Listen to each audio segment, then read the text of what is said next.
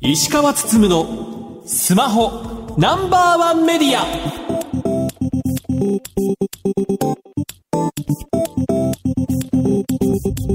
皆さんこんばんは。石川つつむのスマホナンバーワンメディア。パーソナリティスマホ携帯ジャーナリストの石川つつむです。アシスタントの松代ゆうきです。この番組は最新情報から役に立つ情報までスマートフォンと携帯関連商品の幅広い情報を発信する番組です。先日ですけども KDDI とソフトバンクがデュアル SIM サービスを3月中にも提供するという発表がありました去年の夏 KDDI が大規模な通信障害を起こしたことによってまあ繋がらないと困るよねというところでまあ業界的にはじゃあローミングすればいいんじゃないか。いやいやローミングするには技術的には大変だよとかっていう議論があったんですけども、まあ、手っ取り早くやれるところで言うと、まあ、デュアル SIM があるんじゃないかと。でまあ au ショップに行ったらソフトバンクの回線が契約できてオプション的に。ソフトバンクショップ行ったら au の回線が契約できてというところで、まあ、最近の iPhone であればねデュアル SIM 対応しているので、まあ、2枚目の SIM カードとして契約しておいて入れることができると。でいざっていう時には、まあ、別の会社の回線使ってくださいねという流れにしようとしています。でこれまあ各社の社長の話 KDDI の高橋さんとかソフトバンクの宮川さんとかによると、まあ、数百円ぐらいのオプションとして提供したいと。いう話になっています。でまあ数百円だと月額料金無料のポボとかでいいじゃんとかっていう感じにはなりますけどもポボだとどうしてもオンラインなのでリテラシー高い人だけになっちゃうのでリテラシーがないっていう人でも気軽にデュアル SIM が使えるように、まあ、ショップで扱うようになるという感じです。でまあおそらくそういったデュアル SIM サービスが3月に提供されるという話だったんですけども、まあ、先日のソフトバンクの決算会見で宮川社長がかなり突っ込んだ話をしていて、ま、できればワンナンバーで提供したいと。要はデュアル SIM サービスってねあのメインで使ってる番号とそれでない全く新しい番号が割り振られるんですけど今まで使ってるメインの番号で au 回線もソフトバンク回線も使えるようにしたいよねという話をしていて、まあ、そんなことできるんかいなみたいな 誰しも思うんですけど、ソフトバンクの宮川社長ってまあネットワークをずっとやられてた方なのでやっぱり説得力が違うんですよ。あできんのかみたいな 感じにはなると。ただ最後に現場ではそういう話になっていないのであれば今後詰めなければいけない私の暴走ですみたいなことを言ってたので相当宮川さんが社長が自分の思いでねうん。熱く語った、まあ、こうすべきだっていうところで語った節があるので、多分3月中には実現しそうにないだろうし、まあ、将来的にはね可能性としてはあり得るでしょうけどもじゃあ現場がね頑張るしかないのかなっていう。でしてもまあサービス実現するように期待したいなとは思います。さて石川さん、今週の特集ですが、ソニーの人工衛星事業スタースフィアのプロジェクトについて話を聞いていきます。それでは今週も30分間お付き合いください。番組のツイッターハッシュタグは SPNO1 です。皆様からのつぶやきお待ちしています。石川つつむのスマホナンバーワンメディア。この番組は日本経済新聞社 BS テレ東他の提供でお送りします。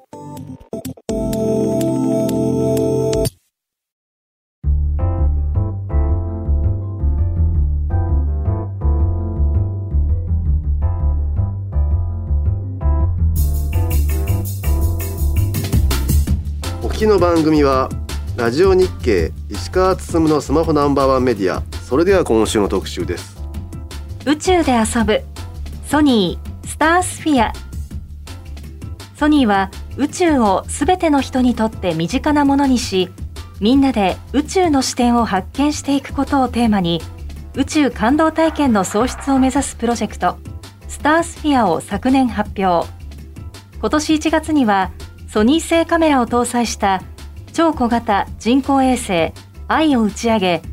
誰でも人工衛星から写真が撮れるサービスなどを開始していく予定となっています。本日はソニーグループ株式会社より宇宙エンターテインメント推進室の中西義弘さんにお越しいただきソニーの人工衛星を使用したサービスについてお話を伺っていきたいと思います。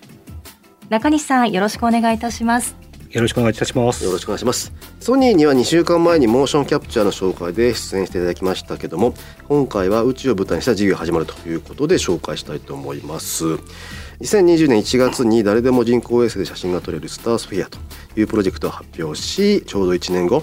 先月の1月3日からに人工衛星が打ち上げられたという感じですけども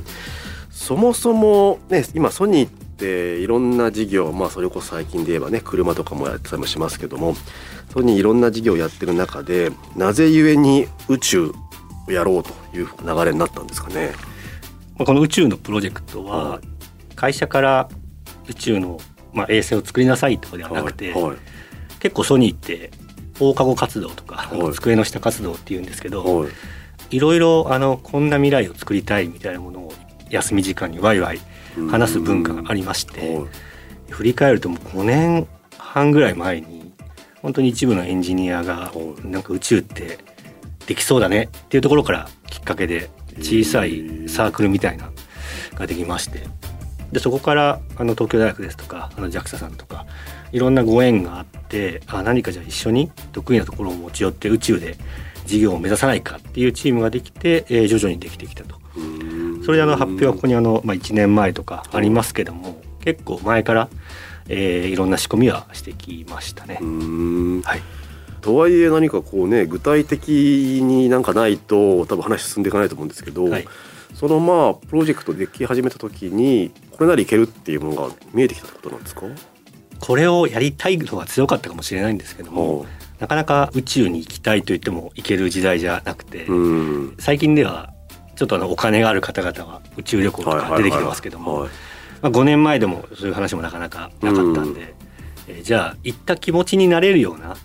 ことぐらいテクノロジーでできないかっていうところがきっかけでして、えーとするとソニーで得意なカメラですとか、うん。まあ、そういう技術の部分とあと東京大学ってあの超小型人工衛星を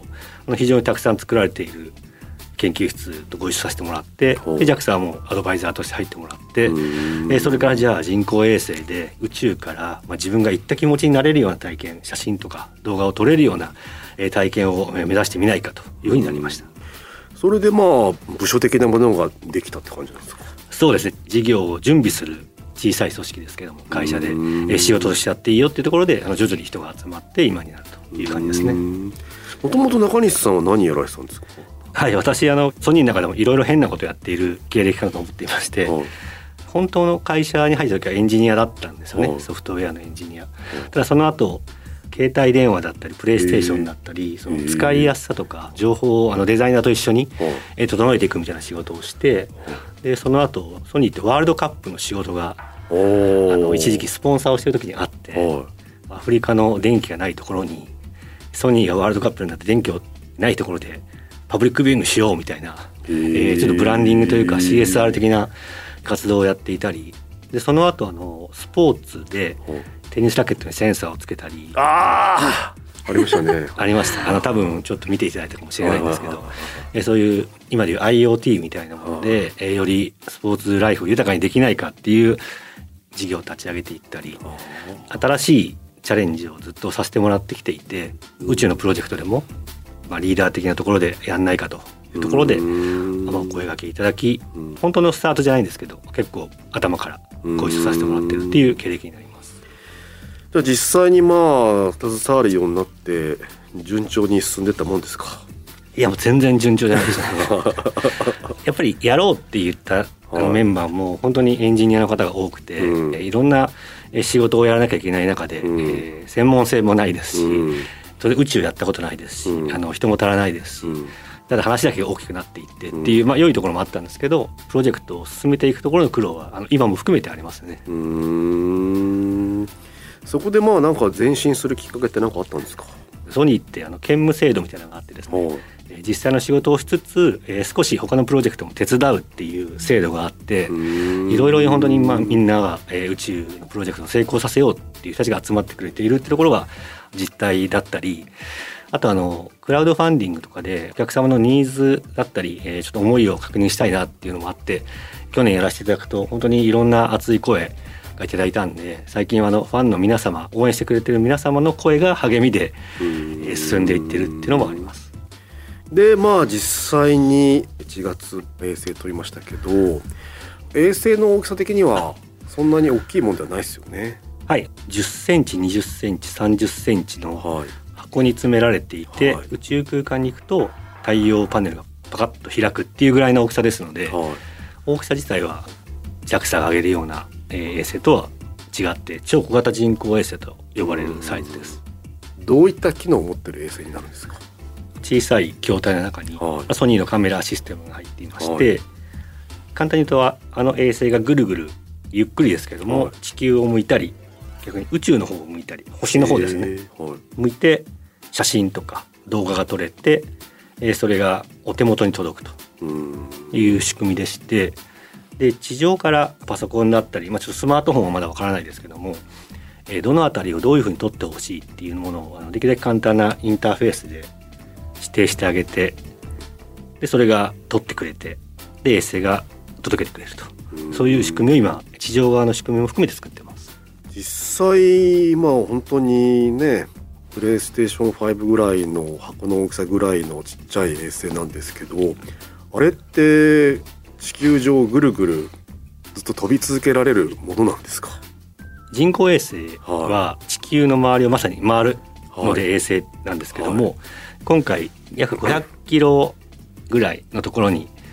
あのロケットでこう放出されましてはい。地上500キロ。はい。でそこをはい90分から95分ぐらいの間で一周するという仕組みになっています。はい。はい、ですのであとは地球自体は自転しますので衛星自体はいろんな場所の上を通るという形なので、まあ、いろんな場所が撮影できるかなっていうのはチャレンジしたいと思ってます。うーん。今比較的あれですよね。そういった衛星って飛ばしやすい環境になってるんですか？そうなんですよ。あの相乗りロケットっていうものがいろいろ出てきておりまして、はいえ今回我々が使わせてもらったのはあのスペース X、はい。あのイーロン・マスクが立ち上げた会社のファルコン9というロケットで打ち上げたんですけどもあのフロリダから。あそこ百数十機の人工衛星が相乗りで今回打ち上がったんですね。本当に数秒とか数十秒に一機ずつ宇宙にポンポン放出されていくっていうあの様子も見てましたし、へえーーそれぐらい少しずつ宇宙に人工衛星を打ち上げるっていうやり方は増えてきてるんじゃないかなと思います。でこれポンってこう飛んでってぐるぐる回ってるっていうのはそれってある程度それも動力必要なもんなんですか？ほぼほぼ無重力に近いので抵抗も少ないのでぐるぐる回ってますうんただそこの50キロとか100キロぐらいの高さが空気の薄さっていうんです。かねはいちょっとあるん。ですよねはいでこれ以上低くなると結構摩擦で落ちてきちゃうとか。でこれ以上上がりすぎると今度摩擦が少なすぎて落ちてこなくてゴミになっちゃうとか。いろいろ塩梅がありまして、まあ、500キロ600キロぐらいが数年間2年から3年ぐらいえー寿命を考えてるんですけども徐々に降りてきて最後は大気圏に突入すると。いう運用を考えていソーラーパネルとかついていてそれで電気発生しつつ通信してるって感じおっしゃる通りです。はい。地球とはどう通信してるんですか？地球上にあるアンテナを契約してまして、えそれを2箇所3箇所用意することでそのアンテナの上に来た時にどこを撮ってくれっていう信号を衛星に送ったりうん。衛星が撮った写真とかを送ってきたり今衛星がどんな状態かのそういう信号を送ってきたりっていうアンテナの上での通信になります。うーん。じゃあそのぐるっと回っている90分に1回通信してるみたいで。えもしくはに何箇所かあればあれか。そうですおっしゃる通り。はい。90。分に1あのアンテナの通るタイミングの90分の時に通信するので、回送り受けるみたい。なことを繰り返してると。い。うことですね。実際先月飛ばして今のところうまくいってる感じなんですか？今のところ、はい、衛星に通信を確立できたのが2日後ぐらいにはよし衛星は動いていると。いうところが確認できていまして、うん。あとは先ほど申し上げたアンテナ？はい。地上側のアンテナの部分をうまくこう他の衛星とも相乗りというかですね共同利用だったりするので、えー我々に使わせてもらうとかっていうこう調整しながらだったり、えー地上側のこの通信部分も調整しながらなんで予定より若干遅れてるんですけれどもあの今のところサービスに向けて動いていると。うーん。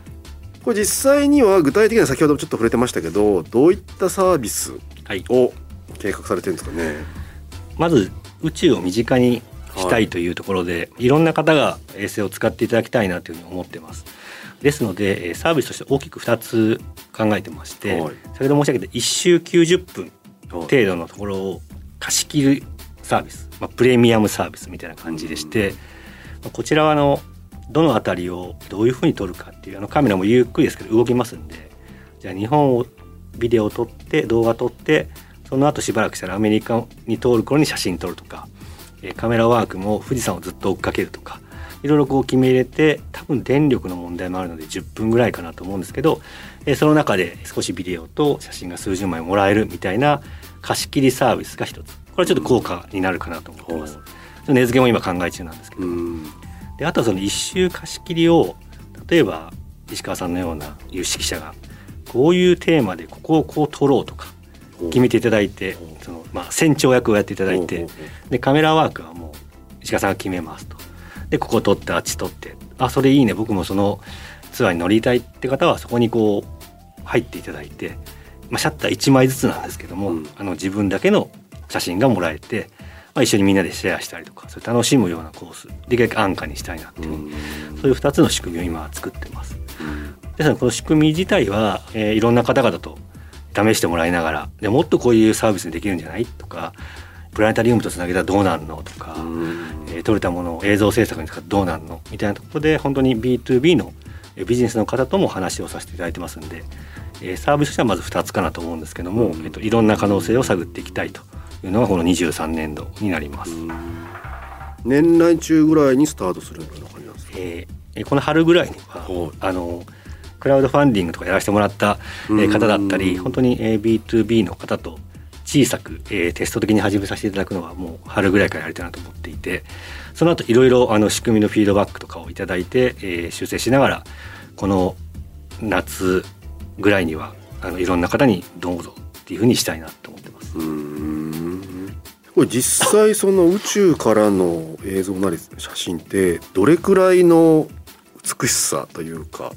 なんですかね。イメージセンサー的なソニーのものを使ってますので、はい。あのある程度高感度を狙っています。うん。夜景だったり星を撮れるようにっていうところで綺麗に撮りたいなと、うん。あとはあのまあ地球の表情は雲があったり、はい。い、ろいろ変わりますので、うん。えーどれぐらい自分が思う通りにいくかとかはあの本当に一部やってみなきゃっていうのがあるんですけども、まあ、写真の露出ですとかシャッタースピードもあのできるだけうまく合うように今打ち上げた後のテストでえーソニー内でいろいろ調整して、えー皆様があ綺麗だな飾りたいなっていうようなえー写真が撮れる準備はしたいなと思ってます。うーん。なんかその記念写真的に使えたりもするんですかね。例えばじゃあなんか新婚旅行でハワイに行ってるから 新婚旅行にいる時に上から撮ってもらう。まあなかなか人までは映んないと思うんですけど はい。一応宇宙からは記念写真、はい。ね、そのタイミングいるタイミングで写真撮ってくれるとかっていうのもありえたりすると思うんです。そうですね。結構あの、えーファンの皆さんというか使ってみたいっていう方の声では思い出だったり、うん。いろんなアイデアをいただいてまして、うん。やっぱ写真1枚綺麗に撮れたかどうかですともう宇宙飛行士の方が今国際宇宙ステーションから撮ってる写真とかも結構あるので、うん。えーまあ、そうじゃなくて自分だけの写真だったり、うん例えば自分がイタリアに新婚旅行まさに行かれたところを撮りたいとか、うん。お子様が生まれた日の写真が欲しいとか、うん。そういう思い出とか記憶に残るような使い方を自分ならではでしたいっていう声がすごい強くありますね。そうですよね、はい。実際クラウドファンディングは結構人気だったんですか？おかげさまでこのクラウドファンディングがないとえ事業できないってわけじゃなかったんですけど、はい。もう先にお客様のニーズを聞くっても含めて、うん。えー1,000万円ぐらい集めなきゃねみたいな決めた基準を超えて1,300万円とか集めさせていただいたんでニーズだったり、えうん。ー熱はあの非常にあるなと思いました。うん。はい、これ現状では衛星上がってるのは1機なんですか、はい、今は一期です。今後増やすとかってあったりするんですか？そうですね。こちらのサービス初号機と呼んでますけど、はい。あの1機目を見ながらこういう構想が成り立ちそうだなっていうのはあの並行して考えてますので複数機上げるべきなのかもっとすごい衛星でどんどん遠くに行くべきなのか、はい、そこはあのお客様の本当にニーズというか宇宙がどうお客様に響くか会社的には事業になっていくかっていう観点でうん。え次の仕込みを考えたいなと実行していきたいなと思います。だからまあ同じものとは限らないっていうこともあるとですよね。そうですね。あのまずいろいろ打ち上がった後にもここをこう直したいなって絶対あると思ってますので、そのエンジニア的にも、うん、まずはあの1期目をしっかり、えー、やりきろうというところで作ってあのスペック的にもそぎ落とした部分がありますので、うん、そこはもう一回入れて作るってなると全く同じにはならないかなと思います。うんいやそう考えるとめちゃくちゃ楽しみですよね。まあこれ今回はそういった撮影っていう感じですけど実は次からはもっと違う切り口みたいなのもあったりするっていうね、はい、違うソニーの技術が乗っていくっていうのもあるでしょうし、まあ、ビジネスとしてはいろんな展開もできるでしょうし。おかげさまであの打ち上げると本当に B2B の方々からも使ってみたいですとか、あと今あのアーティストさんとあの話をしていまして、いよいよ宇宙に出始めた人類の時代というタイミングと面白いこと言うとあの両生類が水から陸に上がってきたみたいなぐらいな変化があるんじゃないかみたいな言う人もいるぐらいなんで、まあ、そういう時代にどんな作品が残せるかっていう視点はすごいアーティストの方は持たれていて、あの現代アーティストのあの杉本博さんっていう方ですとかもうウェブに載せてもらってますけどもどんな写真が切り取れるかですとかここでどんなことを人に残せるかっていう気持ちで作品を作りたいっていうアーティストさんも結構声いただいてますのであの、まあ、それがどういう事業になるかはあれですけどもその作品を作っていくことと人に何が伝わるかっていうところは並行してやっていきたいと思ってます。なるほど。なんかもうじゃあテクノロジーだけじゃないんですね。もうなんかそういったアート的に、ね、人の気持ちを揺さぶるものがあるってことですね。そうです。あの、まあ、ソニーのパーパス的にも感動とかやっぱ人のワクワクっていうのを掲げてますので、うん、あの僕ら言ってるのはテクノロジーとエンターテインメントで何ができるかっていうところで言いますとあのソニーミュージックっていう会社も実はプロジェクトに入ってくれていて。はい。アーティストさんとかあのミュージシャン的なアーティストの方もどう使えるかっていうのは話をさせてもらっていて、まあ、先日あるイベントでアーティストのリサさんとかともちょっと会話させてもらったりですね、まあ、彼女とも何かできないかって話をしたりしますんで宇宙って今まで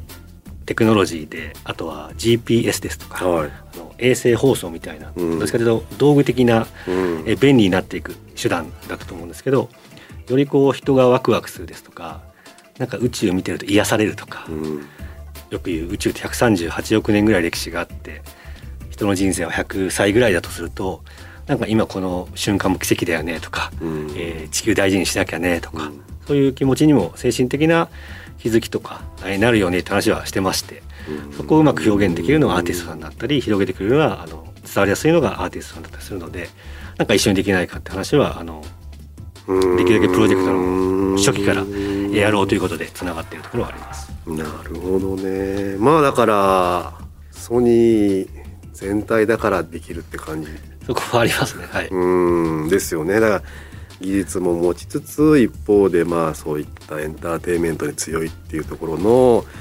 まあ、そこの融合を宇宙がしていくというかそこでいろいろね新しいものができていくっていう感じはすごいしますね。いろいろ試していきたいと思います。将来的にはこうしたいとかっていうなんか方向性ってあったりしますか？私個人のまだ意見になりますけども、はい、やっぱりまだ1期ですのでいろいろ限られた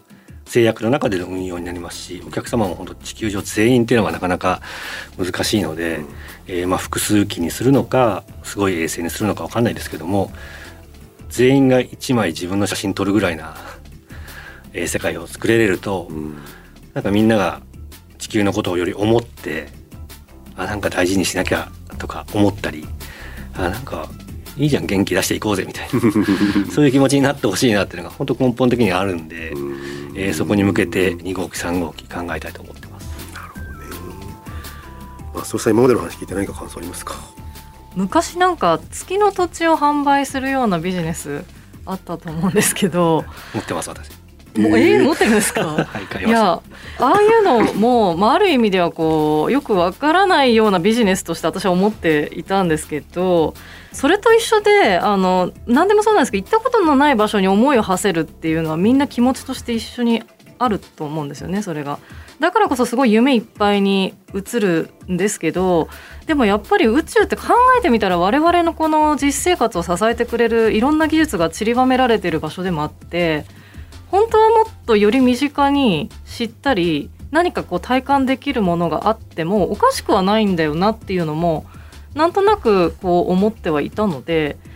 それがなんかこうソニーがそういうことにどんどん入っていくのかっていうことにちょっと会社の寛容さとかもすごいびっくりしましたし放課後活動でそういうことができるっていうのも。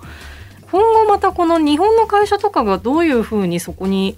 入っていくのかなっていうのはすごい楽しみだなと思いました。うんねだから僕の中日本企業ってちょっと出遅れた感がある中でなんとかまあソニーはそこに乗り遅れずにいったかなっていう感じもしますし。まあ、本当にここ23年で一気に宇宙が身近になってきた感じもするのでだねなんかいろいろと一般のユーザーが若くするようなサービスを作ってほしいなとは思いますね、うん、最後にリスナーに向けて何かメッセージがあればお願いしますはい今日はありがとうございますまだまだサービスを立ち上げ中です。ぜひ皆さんの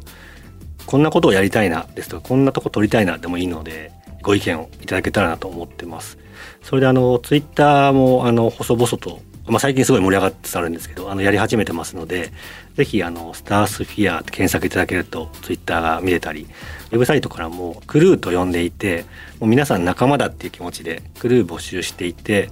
そこに登録いただけるとあの特別な情報が届いたり撮影券プレゼントとかもやってますので、ぜひウェブサイトとか見ていただけたら嬉しいなと思います。はい。本日はどうもありがとうございました。ありがとうございました。ありがとうございます。本日のゲストはソニーの中西義弘さんでした以上特集宇宙で遊ぶソニースタースフィアでした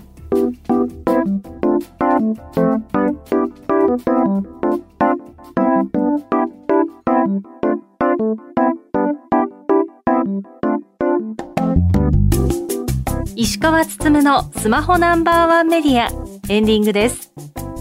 番組では皆さんからのご質問、情報などをお待ちしています。番組サイトは検索エンジンでスマホナンバーワンメディアとカタカナで検索してください。ラジコではタイムフリーで放送から1週間、いつでも無料でお聞きいただけます。さらに音楽ストリーミングサービス Spotify でもこの番組をお楽しみいただけます。また、Twitter のアカウントは spno1 media spno1 メディアです。ぜひフォローしてください。石川つつむのスマホナンバーワンメディア。この番組は日本経済新聞社 BS テレ東他の提供でお送りしました。さて石川さん、来週ですが。楽天ペイを特集します。ラジオ日経石川つつむのスマホナンバーワンメディア。お相手は？石川つむと松代ゆうきでした。仮ボタン。